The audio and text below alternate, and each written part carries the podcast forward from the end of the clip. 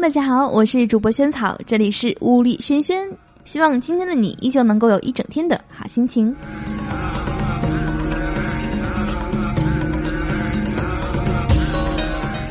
大早晨的去买鱼，不料呢，因为价格和老板打起来了。混战之中，他抓起冻鱼对着我就是一顿狂打，我瞬间就被打崩了。那一刻呢，我什么都不知道了，只感觉冷冷的冰鱼在脸上胡乱的拍，歌词又想起来了。朋友呢给我看他老婆以前的照片儿是他老婆睡在宾馆的床上，很调皮的样子。看着看着，我就暗暗吃惊，心想：哎呀。我的手机放在床上，怎么就没藏起来呢？于是呢，我抢过手机就把那张相片给删除了。沙僧呢问八戒说：“二师兄，你当初是怎么被大师兄收服的？”八戒说：“当初那猴子遇到我说自己很会收妖。”沙僧一听说：“哎，难道一听大师兄很会收妖，你就害怕了，所以投降了？”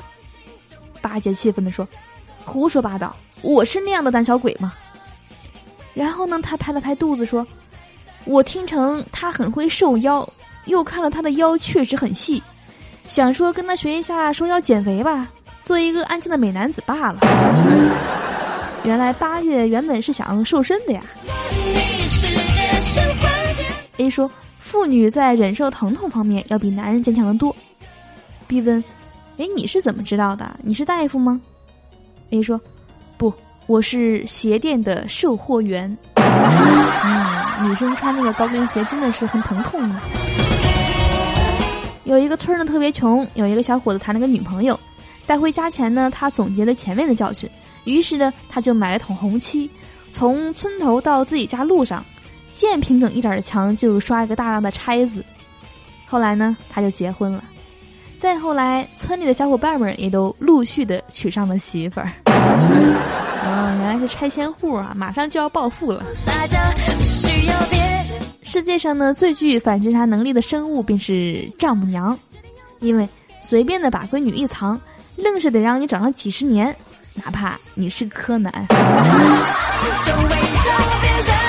闯红灯的人一般有两种后果。要么呢比别人快一分钟，要么比别人快一辈子。是，现在先进坟墓了。哥们儿打电话过来，语气匆忙的说：“哎，我女朋友和你在一起吗？”我说在。他说：“哦，那你能把手机给他吗？”我说好。然后呢，我就把手机递给女孩，她没说两句就挂掉了，顺势呢把手机装进兜里，转身要走。我拉住她说：“哎，我的手机。”他看着我笑着说：“哎，刚刚你不是答应他给我了吗？你能把手机给他吗？”我一个同事呢睡觉磨牙真厉害，直到有一天呢，我发现，诶，他老婆也磨牙，然后我彻底对这两口子无语了。不过问题是，你怎么知道人家老婆也磨牙的呢？我下午呢遇到一个不要脸的同行，他带了一个老大爷过来，说是他爷爷，让我给讲解一下养老保险的条款。我讲了半个小时，他在一边喝茶，然后呢，他过了一会儿，慢悠悠的说：“大爷，您都听明白了吧？现在我们去把合同签了吧。”好的，以上呢就是我们今天物理学院的所有的节目了，不知道大家还开心吗？好的，我是主播萱草，今天的节目呢就到这里了，我们明天见吧，拜拜。